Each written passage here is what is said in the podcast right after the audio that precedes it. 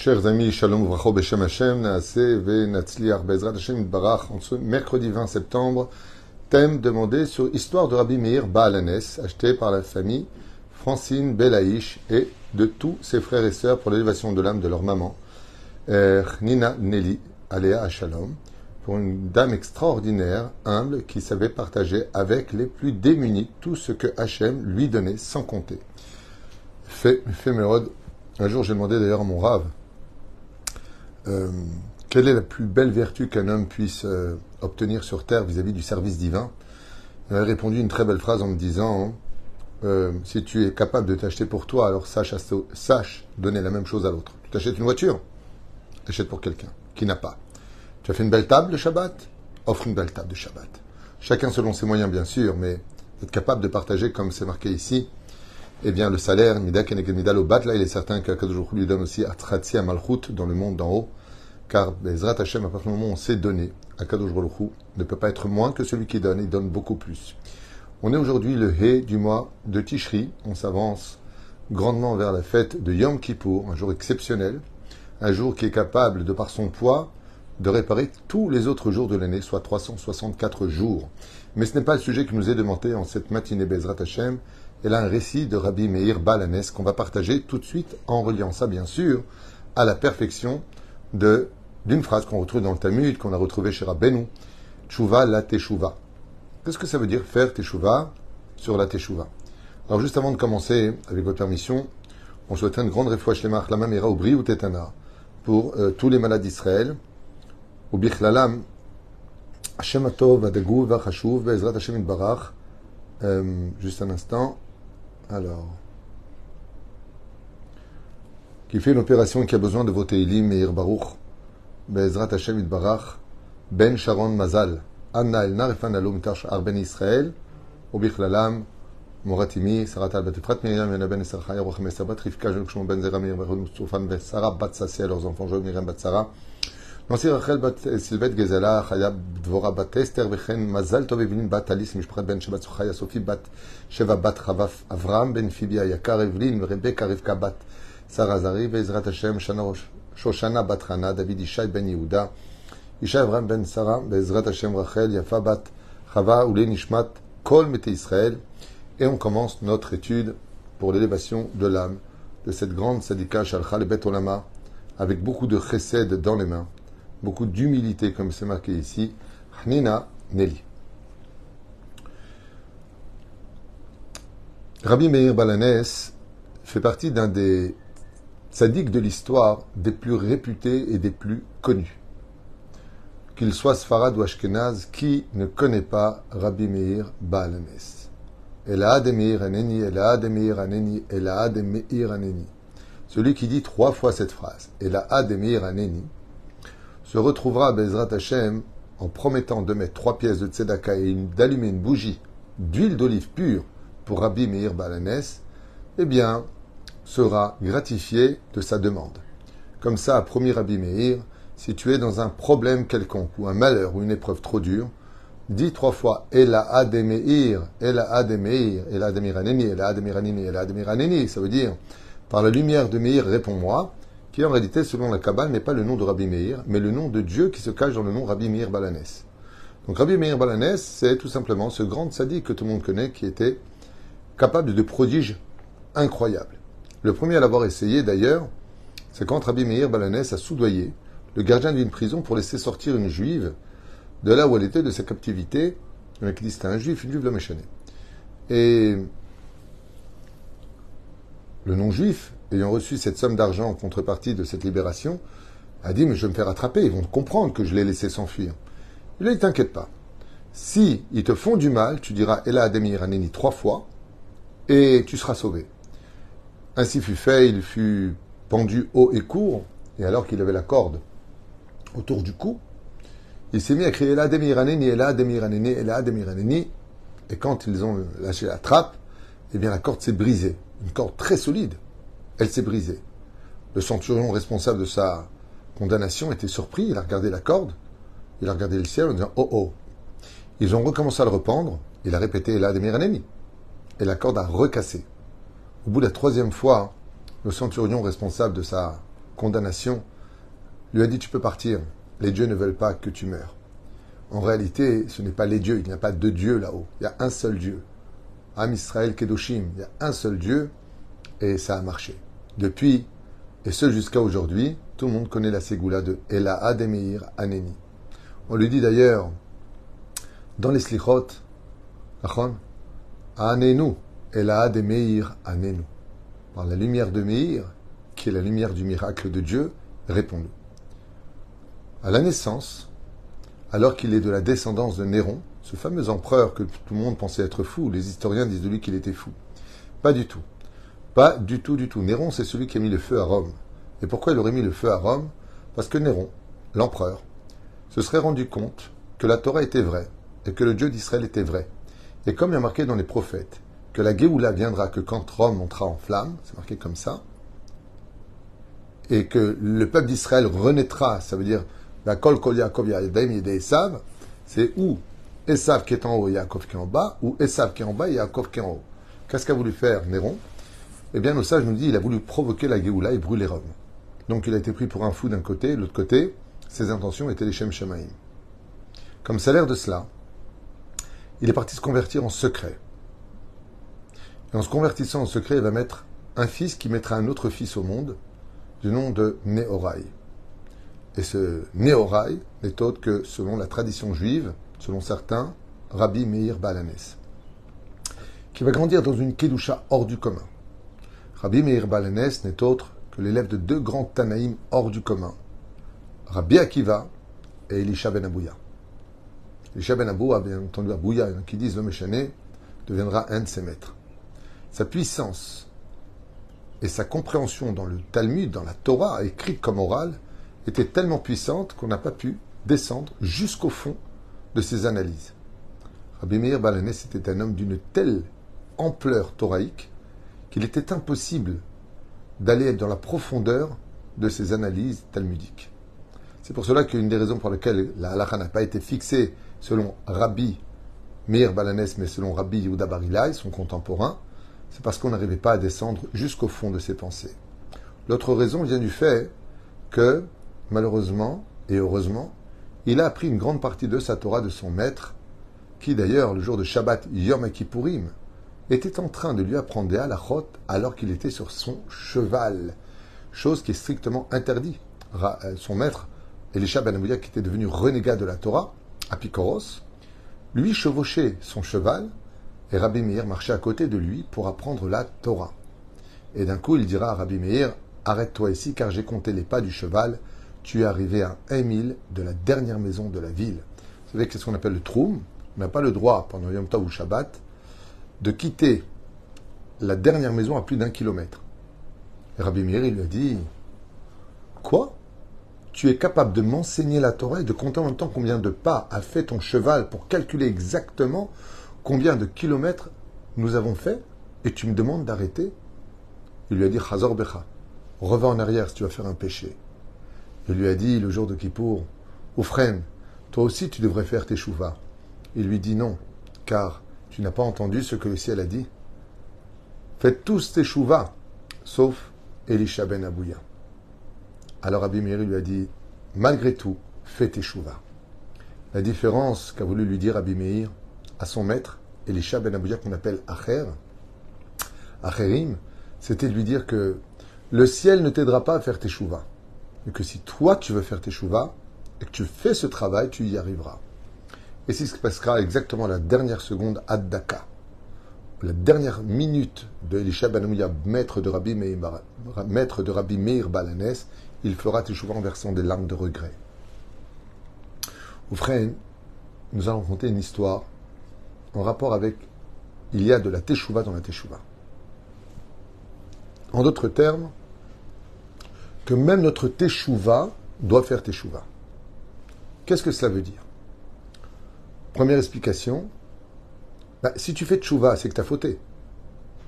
Donc tu as utilisé une roue de secours, qu'est la teshuva, pour réparer la faute. Qu'est-ce qui se passe quand on a une voiture et qu'on crève un pneu On prend la roue de secours. Et une fois qu'on a eu la roue de secours, qu'est-ce qu'on fait? On répare le pneu, on remet la roue de secours à sa place. En d'autres termes, La teshuva elle-même a besoin d'un tikkun parce que tu as utilisé la teshuva. Donc il faut une teshuva à la teshuva. Comment on fait ça? Il va falloir que grâce à ta teshuva, tu deviennes encore meilleur que celui qui n'a pas fauté dans sa faute. Dépasser son niveau. Pour que la teshuva, donc la roue de secours, retourne dans le coffre et que tu ne roules pas avec pour l'éternité. Ne roule pas dans l'avenir avec ta teshuva. Il faut que tu atteignes un niveau qu'on ne peut pas imaginer que tu aies fait teshuva. Ainsi donc, tu as remis la teshuva dans le coffre. C'est le pshat de teshuva, la teshuva. Il y a un deuxième niveau de teshuva, qui est que c'est vrai que tu as fait teshuva, mais est-ce que la teshuva que tu as fait est empreinte de joie, de crainte et de perfection? Ainsi donc, est-ce que dans notre teshuva, même si on a fait teshuva, met les tefilines, mais est-ce qu'on les met vraiment bien? Est-ce qu'on est 100% avec? La teshuva a besoin d'être perfectionnée.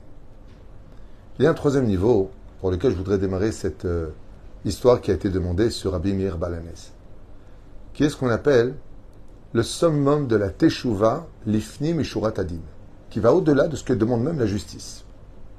Pour cela, il faut revenir à une histoire très peu connue de Rabbi Meir Balanes, alors qu'il n'avait qu'à peu près 18-19 ans. Rabbi Meir Balanes monte à Jérusalem pour aller voir un ancien ami.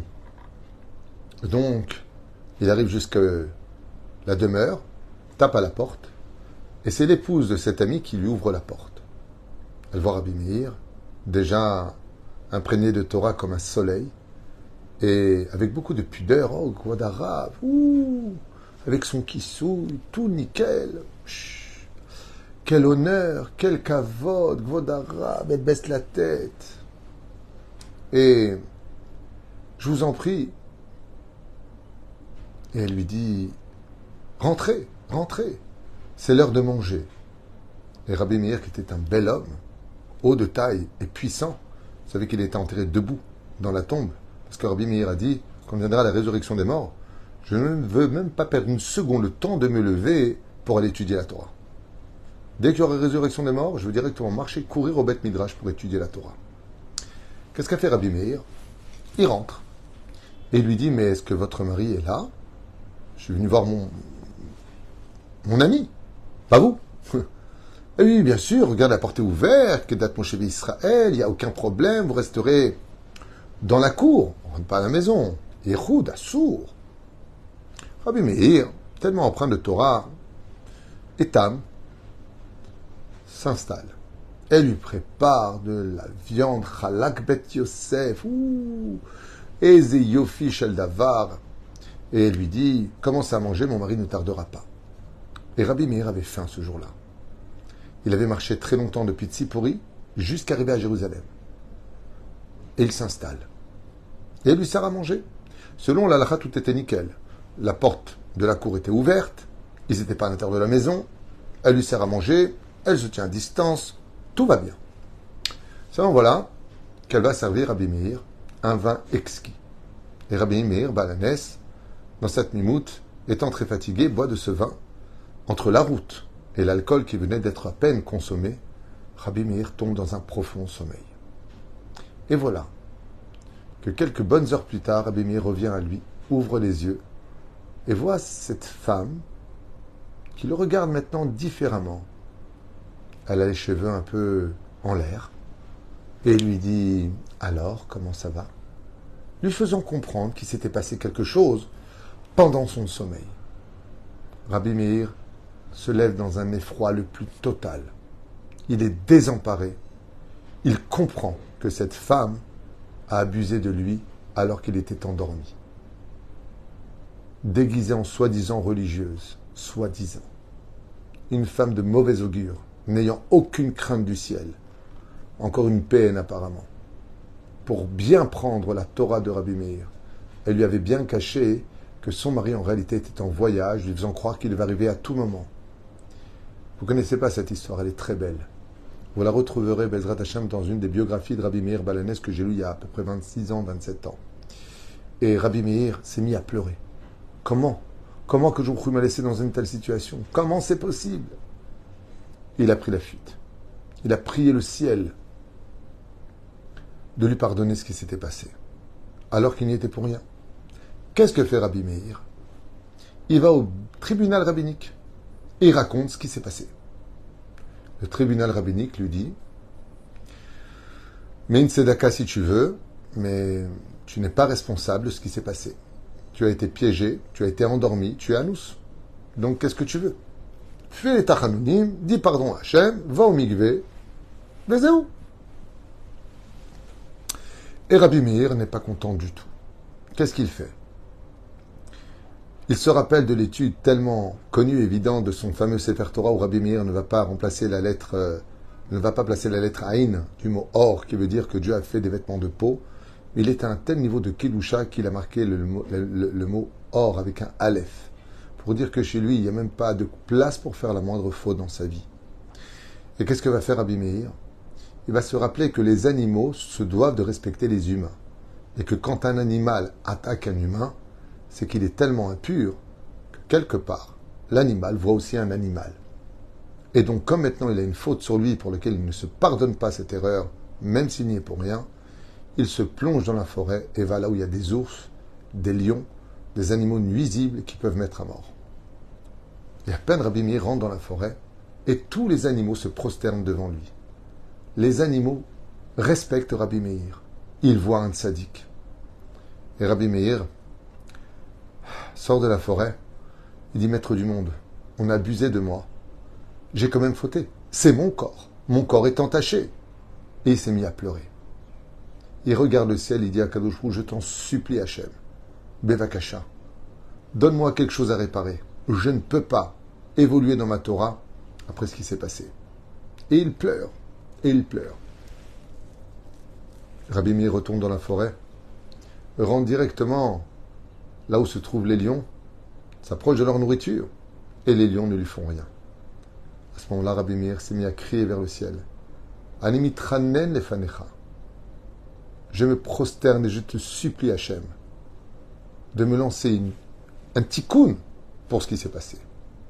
Et dans son cri si fort vers le trône divin, un lion accepte de se lever, de donner un coup de griffe terrible dans la, chambre, dans la jambe de Rabbi Meir, qui fera de lui un boiteux jusqu'à la fin de sa vie, pour lequel Rabbi Meir verra sa jambe presque coupée de la griffe du lion.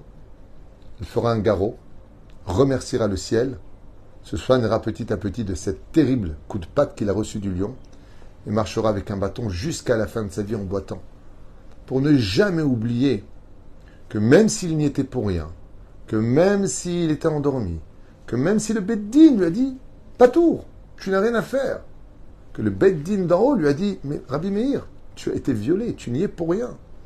Rabbi Meir Baalanes est arrivé au summum l'ifni mishuratadin. Yesh tshuva, la teshuva. Je ne veux même pas qu'il y ait une poussière, de la poussière, du microcosme d'une poussière de faute sur moi. C'était l'histoire de Rabbi Meir Balanès, qui à la veille de Yom Kippourim va parfaitement avec nous-mêmes. Vous savez, j'aimerais vous dire quelque chose qui vient du cœur. Aaron, à Cohen, a été un homme exceptionnel. La Mishnah nous dit Oev Shalom, Verodev Shalom, Oev et Abriot, un Korvan la Torah. C'est un homme qui aimait la paix, poursuivait la paix, rapprochait les hommes de la Torah. Jusque-là, très bien. Mais ça veut dire quoi? Il aimait la paix et poursuivait la paix. C'est que Rabbi Meir était le même homme. Comme Aaron. Il aimait la Gdusha et poursuivait la Kedusha. Quand tu viens pour faire la paix, alors que des fois c'est toi qui avais raison, c'est déjà un très haut niveau. Mais quand tu as doublement raison et que tu poursuis pour qu'il y ait la paix, tu insistes pour aller chercher la paix. Comme on l'a vu avec Rabat le fameux boucher. Où Rabat va aller jusqu'à lui pour lui tendre la main qu'il fasse tes chouvas. Alors à partir de ce moment-là, tu es quelqu'un de grand. Quelqu'un qui va dans la perfection des mitzvot, dans la perfection du comportement. Alors que c'est à l'autre de s'excuser, mais c'est lui qui donne l'exemple. C'est lui qui chope la mitzvah. C'est lui qui fait la mitzvah. Alors il est Oev Shalom, Verodev Shalom. En contrepartie de cela, il y a des gens qui sont toxiques, qui mettent le balagan, qui scindent et séparent les uns et les autres pour mieux régner au centre, qui manipulent, se faisant passer pour des tzadikim.